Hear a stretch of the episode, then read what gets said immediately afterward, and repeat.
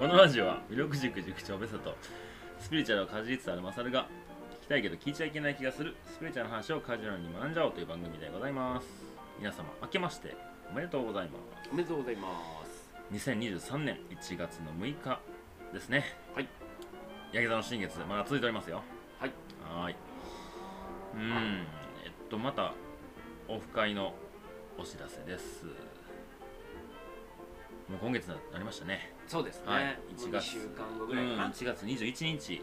土曜日、カフェバーペグミ店合同オフ会開催です。第2部のみ、空きがありますので、えー18時30分から21時30分、残り、ちょっと人数読めないですけど、10名ぐらい空きがありますので、えーご参加お希望の方は、まあ、それまで DM ください。はいえーお一人様会費3000円お食事とドリンクつけておきます、えー旅と言葉を世界の生き方 MeToo ラジオのパーソナリティみんな集まって楽しくやばい行きますんで参加すれば必ずと言っていいほど楽しい会になるんじゃないかな と思っておりもまうす主催者側が楽しみにしてますいやめちゃめちゃおもろそうなんやな まあそのね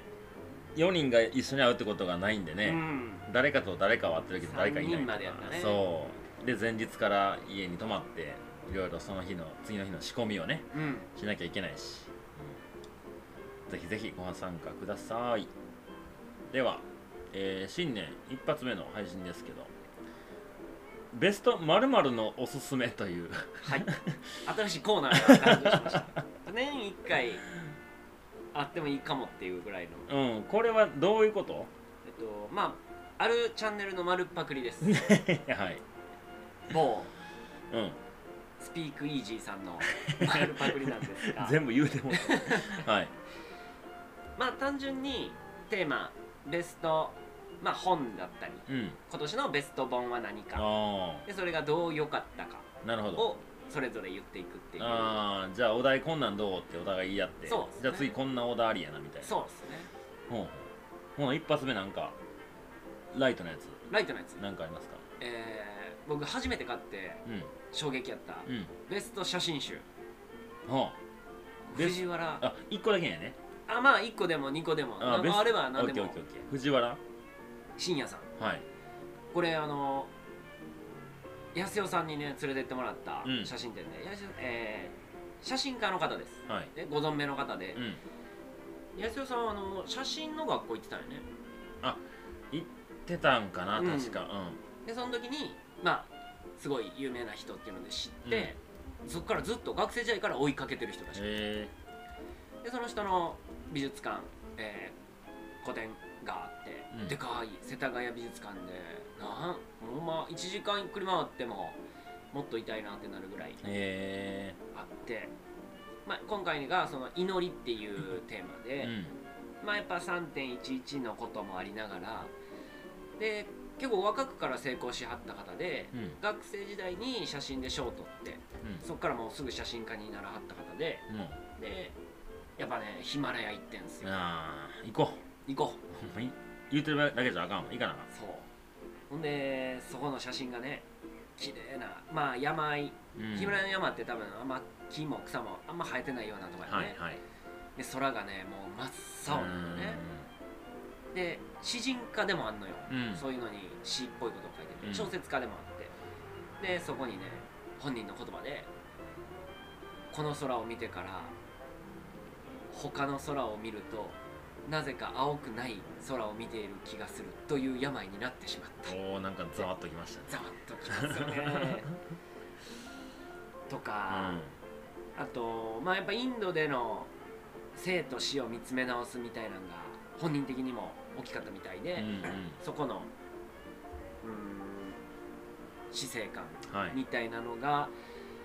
で、えー前に出したテーマとして「メメントモリ」っていうのがあって、うんうんそれが死を思え、うんまあ、死の瞬間を考えるとか感じるとかいう意味の言葉でラテン語かなはいでそういうインドでほんまに死んさっきまで生きてた人が目の前で亡くなってその人がそのヨガのポーズのまま死んでいってへ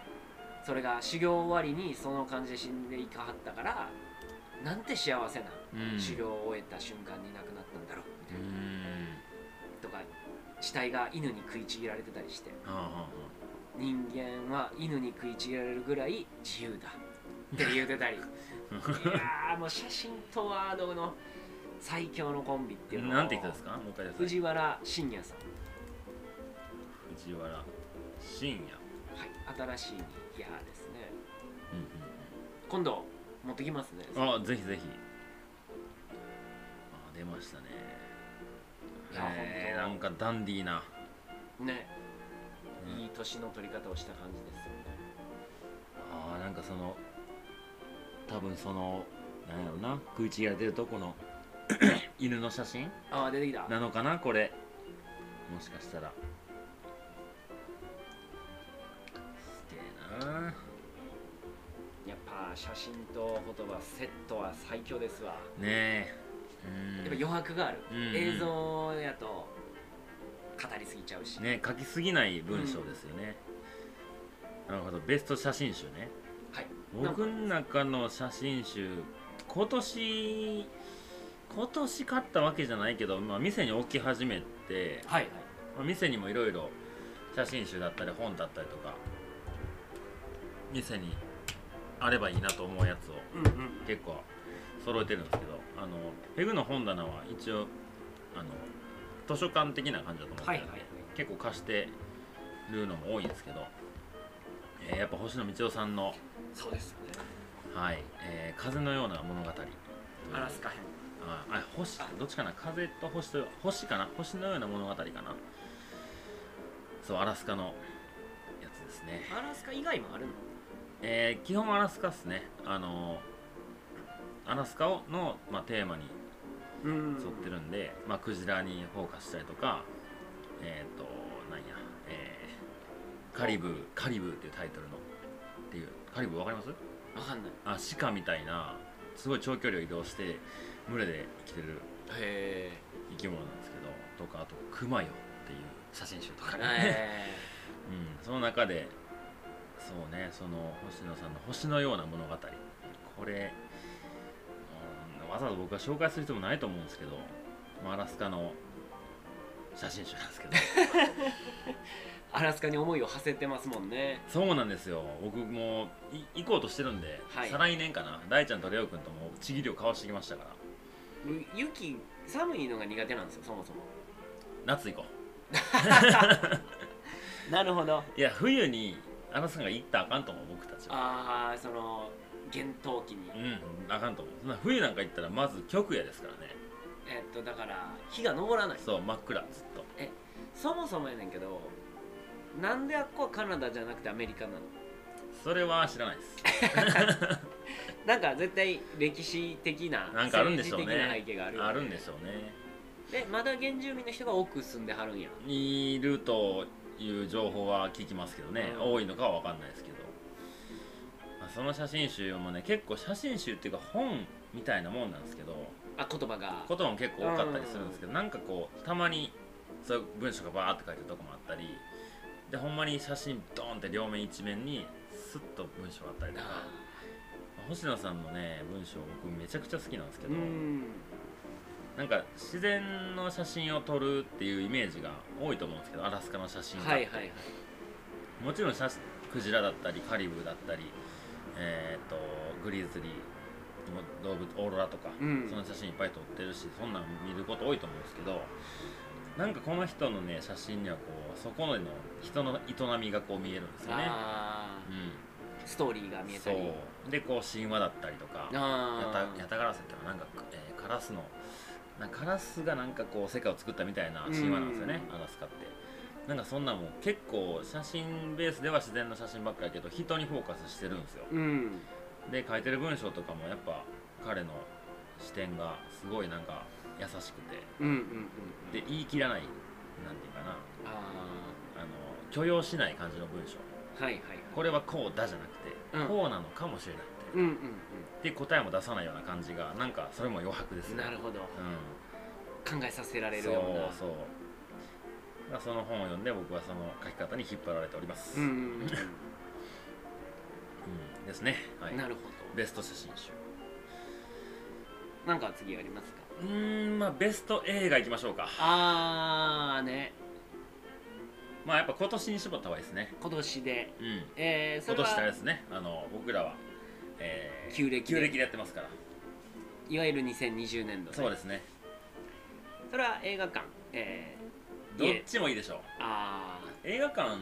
そんないっぱい見に行かないでしょトイレトイレしそうかなんよ34個ぐらいかな逆に見たよな今年映画館えー、君の名はじゃないや「すずめの「戸す締まずりめの戸締まり」であのあれ「キングダム2」はいはいはいで「エヴァンゲリオン「エヴァンゲリオン」」見た映画館映画館で見た、はであのー秒速 5cm いおおで「マトリックス」も今年やったかなそうでしたねうわ見てないマトリックス見てないまあまあまあそう5本ぐらいかうんな家で何見たやろうなアバター見たなはいはいあの昔の方はい1個目のやつね何がベストやろうベストベスト映画あー今年見たでいいです家でもいいし過去そのうでもいいねしそうねまあ「マトリックス」はもう期待してた感じのものが想定値通り来てくれてありがとうの感じだよね、だから大幅に超えることはなく、うんうんで期待を下回ることなく、うんああでも秒速 5cm は良かったかもえなんか短編映画っていいなと思えた、うん初めてー、1時間えっ、とねちょいだね30分が3個って感じああそうなんや話しちゃうねんえでー、じゃあそれですかうーんそうね他家で映画今年あんま見てないかもねうん見たと思うねんけどやっぱまあマトリックスの今までのんと、はいインターステラーと、インセプションあたりを超えてこないとやっぱベスト感にやっぱなってこないもんねなあ欲張りやななんかありますかそうっすね今年見た映画ねうん僕も、ま、例年よりかは見てないと思うんですけど、まあ、さっき言った「エヴァンゲリオン」と「えーすずめの戸締まり」となんか知らんけど、えーガリレオ」見たくて見たのとあの福山のやつそうですそうですあとは、えー何見たっけな「キングダム」見ましたねまあ多分そんなもんやと思うんですけどでこの前見てきた「スラムダンクですねあーそれはちょっとランクインしそうやねえ見てない見てないえ言わない方がいいあーストーリー全然ちゃう漫画とな僕言っていいですか言言わない方がいいですか言わない方がいいちょっと だ何も話せきれない「スラムダンクですねなるほど今年一の映画は新キャラも出 てくるいやいや全部がヒントになるよなるほどじゃあ見に行きます、早くはい早くその話がしたいはい以上以上はくっそ何もしゃべれんからよかったんすよねなるほどもともと呼んでたもちろんもちろんうん読んでましたよいつ呼んでた僕ねその「スラムダンク全盛期の時読んでないんですよそうやんねだって俺ら小学校の時ぐらいに終わったぐらいやもんなそうねうんだからもうやっぱ赤パツのイメージしかなかったんで、うんもうヤンキー漫画ですよそうなやんねか喧嘩とかイメージ暴力みたいなイメージしかなかったんで、うんバスケの話かどうかも知らずにもうジャケで見てなかったですねうん、、うん、でちょっと大きなって20代とかなってからですねそう「うやんね、ん、スラムダンクスラムダンクって聞いてサッカーしてたからねあんまり縁もなかったしでそれでまあ読んでみっかと思ったらなんだこの漫画はみたいになってうんでそれの映画ですよ この先はマジで喋られん俺はエヴァかなと思ってんけどマサルさんの中での、まあそうなんですけうどんやっぱ超えましたね、へーまあ熱があるってのもあるけどねあーつ見いたばっかりで2日前とかに見たのも12月の18とかに見たからっていうのもありますけどねなるほどうんうーん喋りたかったあ皆さんぜひもうもうやってるんかなまだやってないんかもしれないどうなんでしょうね1月のこの年明けは、うんまだやってるかさすがにあのちゃんと全部読んでからね行ってほしいですねそうやこねの話をさんまさんとしたいなるほどもうネタバレですっつってサンさんまだ見てなくても関係ありまいせんや、さんまさん見てました。あ見て見てました。もうあのインスタのあの投稿を見る限り絶対見てます。なるほどそういう投稿するってことは見てるっていう。なるほどなるほど、はい早い行こうあほんま早いってうんえ次はー、次何やろはなベスト体験ベスト体験ねうん人生初体験だったりおー改めてこの体験やばかったあーそうね今年ね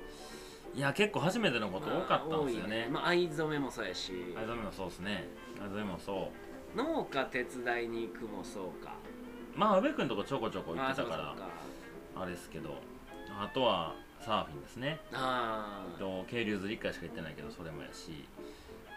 ニセコでスノボしたあのパウダースノーってやつですかあとかその辺かなーまあ初めやってやったもぱ自ん然由来うんそううん、ねあとはまあ富士山をわけわからん歩き方したっていうのも強烈な思い出ですけどベストなうん釣りですかね渓流釣りへでえすかね、こんなんあったんやみたいなはよいや行ってやみたいいやなーなんやろね釣り人が結構周りに増えてきてて、うんうんでトラウトのねその話をよくするんですけうんど、うんなんかうーん僕も全然詳しくないからちゃんと合ってるかわかんないんですけど頭いいんですよね魚ってねああ捕まらないようにねそうでやっぱこう渓流釣りの人たちの話を聞いてるとなんかねすごい自然を大事にする人多いなと思うんですよあーそっかそっかでそれがなんでなんやろなっていうのは頭では分かってたんですけどやってみてねそれがすごい分かったのがあってまあ言うたら渓流釣り言うてもそんな何十メーターもある川じゃないんでうんうん川幅がねだからまああっても10メーターとかだと思うんですようんでそこでこう細くなったり、えーいろん曲がなってたりそう石があったりとかうねってるとこもあったりするんですけど、でそこのポイントに魚がいるかどうかは分かんないんですよね僕たちは。えっとそれはベテランの人もいやまあいそういるだろうっていうポイントはあるんですけどそこにいないかもしうれないですね、そもそもその場所にじゃあちょっと違う岩陰にいるかもしれないけど、うん投げてるとこにいないと釣れないんですようんうんでいた時に釣れるか釣れないかっていうのはほぼ1投目で決まるらしいんですね一投目がこれ罠やって気づいたそらうそうそう出てこないんでもうみんなすうん警戒するそうだからその1投目をちゃんといいとこに投げれる技術とあとはその言うたら自然だから魚を騙せた瞬間ですよねなるほどうん、人間が作った毛針でう人間の作った道具で人間の動きでうん自然に合わせなきゃいいけなかいに自然に馴染めたかどうかがそう鍵そうでそれがやっぱむずいんですよなるほどねで師匠は釣るんですよえでそれをこう繰り返していくうちにだんだんこう投げる感覚とか流し方が分かっー、てうきてんでなん一回ねなんかあそこいそうやなって思った瞬瞬間があってで言ったら人影が見えたらもう魚も見えるんでう、んできるだけこう姿勢を低くして、うんまあできるだけ遠くのところから届くは投げ距離で距離入れるんですけどでそれが1投目がきれいに入ったんですようん、えもうスローモーションかなっていうぐらいこおうー毛針が浮いてってねでラインがこう1回向こうに行ってそのラインの重さで投げるんですよ渓流渓ー、流ラ釣りってラインって紐はあ釣りの紐そ紐のの重さでそう投げる紐の重さなんですよ渓流釣りのその毛針がめっちゃ軽いんでそれだけの重さで飛ばないんですよルアーみたいにギャーンっていかへんからだからラインの重さで投げるんですけどそれがこう綺麗にこう弧を描いてなるほどなるほどストンって入ったんややったぞってこっからが大事なので本当にもう流すようにもう力入れない感じですね、うんうんでラインをこう水の中に入れないようにできるだけうんああ毛針だけがう、そう虫が本当にいるかのよううん、に食ったんですよその時えー、で一呼吸その時に食った時にパンだけたらバレるんで一回我慢なんですよしねて食いついてで揚げた時のこの手にくるプルプルっていう感触がなんかみんなが言ったことが分かった釣りハマってる人もそうなんかありがとうなんですよねなるほどそうでやっぱ海釣りやとあんだけ広いとこにう、ん、投げるからなんかいるいそうじゃないですかいっぱい魚まあまあまあいて当たり前そうだからなんかこうその一匹に感謝をしづらいというかあで釣ってないフグがみたいなと かあ服やったらありがたいけどえなんかちっこいフグいるんですよ海釣りとかしてあでなんかキスとかマグロとかあタイかタイとかやったらなんか「おいの釣れたな、うんこれ食えるんやけどフグやったらまあええか」っつってちっちゃいやつ入れるんですけどあーそういうでもそれが雑にやっぱ扱ってたなと思うんですけど海釣りやったことがあってでも渓流釣りやったらそこにいるってことはずっとそこに居続けたわけなんですよねそいつは生まれてまあ、そのある程度川のエリアやけど、でもそこで言ったら王様なわけですよずっとへだって、えー釣られたらいなくなるわけですから、えでもまあ、逃がす人もいますけどねあ釣ったらどうすんの渓流は基本的に食わないんやったらめっちゃあの丁寧に扱って逃がしますうんうんうんうんあの死なないようにそう魚温度に弱いって言われてるんで、うんうんうんまず手を体温で手をめっちゃ冷やしてそこから触らなきゃいけないんですよで眺めてキャッチャーそのうリリースそのまま返すんですけどえでもほんまそこの川のこのエリアにしかそこにもし魚が1匹しかいなかったら僕らがそれ釣っちゃって雑に扱って逃がしたらもうそこにいて何人来たか分かんないですけど大きければ大きいほどもう百戦錬磨の魚、うんなんかうんうんそういう魚たちにやっぱリスペクトを覚えるんですうんねなるほどねうん、だからそんなんはまだ1回しか行けてないですけど、うん自然といかに調和するかそう、がうん、テーマへえ面白かった面白そうね生き物とこう対したことがうん今は今今年の初初体験としてはなるほどないじゃないですかスノボーとかサーフィンっ、まあやってたらまあ波とそ波っていう自然にどううこっちが合わせていくかやけど向こうの命とのやり取りなんですそようねね、うありがとうが出てくるんだねんでしたいやーベスト体験やっぱテント泊かなおおベストのナンバーワンを取れましたね僕うんまあ塾はね、えー体験というより僕がどうするか授業って感じなんで、うんやっぱ自然の中に1泊2日でいてうん雨もあってうん風もあっうて、んうんなんかもっとはよまさるの声に耳を傾けてなかったなって いうまあ俺も行こう行こうって言いながらね決まらない予定をこうんううん伸ばしてた反省が、うんいやこの遊び10代20代からやっとくべきやったなっていう感じやったねああそうねまあ遅すぎることはないですからねまあまあまあまあ逆にこのタイミングでそうね入れたことの方がいいと思えたような気がするだから本当身一つでけどね上まで行ってう、んうんようこんな登ったなみたいなそれあも1000ちょいぐらいやから、はいそれが20003000ってなってきたら、うんみんなすげえあの夜はどう思いました初めてテントにそのキャンプ場じゃないところでテント張って、うでもうこれから雨降りますっていう宣言をされて、んうんマサルはとっとと寝に行くみたいなうん状況で、なんかあんまよく分かってない感はあったねそのああまあ言うたら借り物のテントではい濡れるよって言われてる状況うんがまあそれはこう多分こうなるやろうなっていう、はい、中が水たまりになってっていうのを思い描けてるやん,、うんうん、俺はそれがないから能天気やったわけようんうんでバーベキューも楽しかったし、うんで心地よい疲労感とはいでやっと寝れるわみたいな感じでスッと爆睡したから、うあんま不安でもなく、えまあ近くに人がいるからさそうね究極なんかあっても大丈夫やとは思うや、うんんうんうんだからそんな不安はなかったなうんで目覚めた時はもう恐怖よ いやもう全部わからんってなった朝一まず何からしたらいいんってトイレ行きたいのは明確うで、んうんうんで絶対水たまりあるやんっていうはいで自分の荷物がどんだけ濡れてるかみんなも嫌やし 怖いね怖い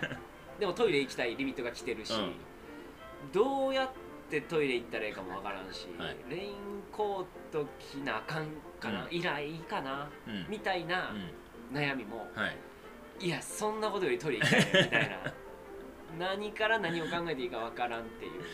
そうっすよねその後どうなるかってことも考えなきゃいけないですもんねそうでもそれを体験してないから分かんないですもんねそレインコートキーンとパッと行って帰ってきたらいいかでもそれ濡れて帰ってくんのかそれって大丈夫なんかみうたいなそう雨の量にもよるやろうし、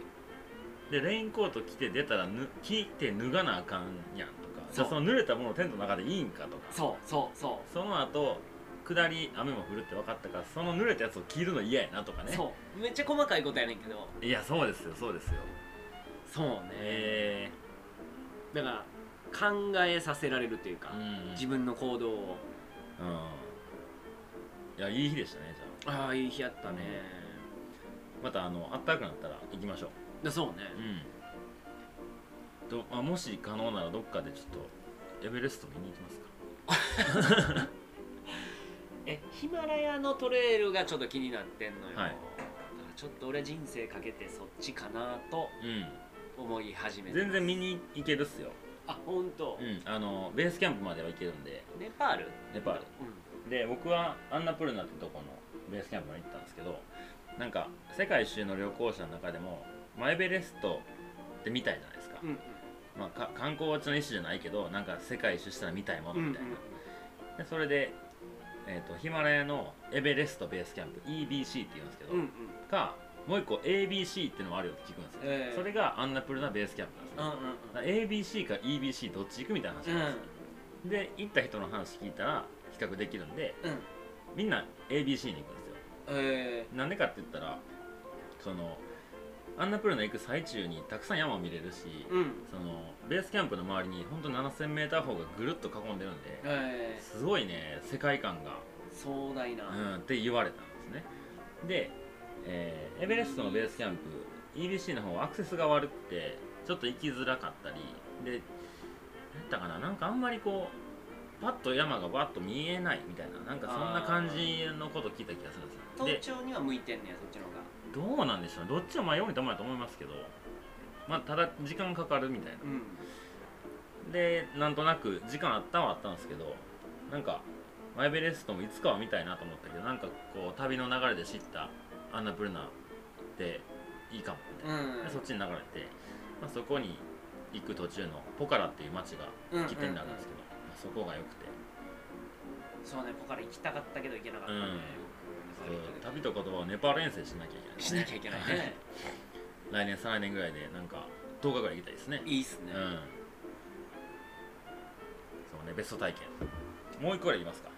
いきますかうんちょっと30秒お待ちいただいていいですかいいでしょうはいおささん繋いでおいてください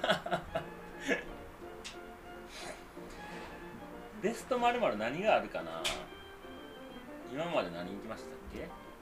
えー写真集と映画と体験ですねうん人との出会いにベストをつけるのはあんまりいい気はしないんで何がいいかなベストうん皆さんやったら何をお題にしますかね1年間振り返ってベスト何々うーんベスト何々むずいな むずいね写真集と映画と体験行きましたよ、なんか本は行きたりかなと思ってうんうんあちょもっう飲んでないとまあなんか単純にご飯とかもありやけ どね火鍋火鍋美味しかったなそうね難しいうんうんうんうんね、うんベストご飯で締めくりますかあベストハプニングはあベストハプニングなベストハプニング何々キッチンを見て思い出したんやけど いやまああれでしょ携帯う携帯肋骨事件でしょうあれはもう1ヶ月間僕はウェブから切り離されま したよ携帯からパソコンは使えたけどそれかなでもなんかねなくていいんやなと思うーんあー携帯うんも、携帯ってうんうんだからなんか前ペグで来てた誰かになんかベンさんもいた時かななんかでペグじゃなかったか忘れたけどインスタやってないとか誰やっ誰たっけあれあれペグでしたっけけ女の子やったよね女の子やったよねえーっと看護婦の子やえーっとああタロットした子か、そうん、ほのかちゃんのそう同僚のでインスタで説明見れるよって言ったらやってないんですうんその時にもう2人声い一緒にしてそれでいい、はいうん、やらんでいいって言ったもんな今どうすかいりますか今ねいるはいるねやっぱうん僕なんかめっちゃいりますようん SNS で告知もできるしやっぱ連絡やねまあ塾にしろ予定にしろうんうんうんうん連絡手段やねそうねそこをじゃあ何かに置き換えれたらいらないよねそうねパソコンなのかまあでもまあパ、まあ、でかいってのはいいよねパソコンがねそうね毎回持ち歩けないうんでもそういうのを持っていける環境でしか連絡取らへんっていうやつになってしまったらああ電話出ないやつみたいなねそう連絡通じへんやつうんうんでこっちが用事ある時だけ電話してくれるやつね 都合のいいやつだけどでみみんながそうなったら多分大変だよね うんうん今返事してやみたいなうんうんうん思うもんうんうん今連決めたい絡ねそう今連絡くれたんやったらすぐ返せるやんみたいなこと思っちゃうもんねでも向こうの条件が分からへんからそうやねもしかしたらちょうど無理やったんかもしうれん、うなんいし、、映画見てるかもしれないしねそう1分前に電話来てかけ直して出へんどういうことやねんみたいなことよく言うもんそれはある何ベストハプニングハプニングね、終電で寝て、うんえっと途中で前と後ろがちゃう方面あで起きたらあのほぼ和歌山やったっ ていう夜1時何もない駅ゲストハウスコンコンってしてもあもう今日終わってまあすそりゃそうやろなえそれ終点駅やったのそこ終点駅に奈良県の二条駅っていう和歌山なんかなうんうんなんかえでも終点やったらなんかそれなりにちょっとはありそうあやりけどそうやねんけどもで高級宿とかああーと一等貸し切りのなんか家族で泊まれるみたいなああなるほどねで高野山のふもとぐらいやから、うん高野山行く前にそこで泊まって海外あのと遠方の人とかう、んで高野山に朝次の日向かうみたいなための街みたいなああなるほどなんもないそれがベストハプニングベストアップニングマジごめんっす迎えに来てくれたから 内縁の妻ですか違います あのしっかり報酬を払わされさ れのまあまあそうねハプニング、まあそんななかったかなうんまあちょっと仕事で頭がパンパンになるとかはあったけどねそうね久俺だから普段はい僕は結構人の話を聞く側やったからうんあんま僕が相談というかうちょっと聞いてくれへんってないから、んうんその時に喋ったマサも多分ちらっと喋ったと思うけど、珍しいっすねってなんか言われたね、何やったっけいやほんまに仕事がパンパンでもはいはいうあ動かれへん、あうんうんうんうんあれ何月でそのあれ7月で終わっああそっからやっぱ動き出したんやた、ねそう、八8月からだかそうだそうら明らかに8月から山行き過ぎてるい いいことですいことですじゃあまあそのところにしておきましょうかははいい、では次週が、えー1月13日ちょっとねあのシーズン4の打ち合わせをはいうん公開で、公開でやっていきたいと思いますまあ番外編なくていいんじゃないですかそうねうん番外編1か月分ぐらいあったもん、うんもう全部番外編やから 箸休めの、はい、1一ヶヶ月月でとすいうねことで、はい、ではまた次週ですはいさよならさよなら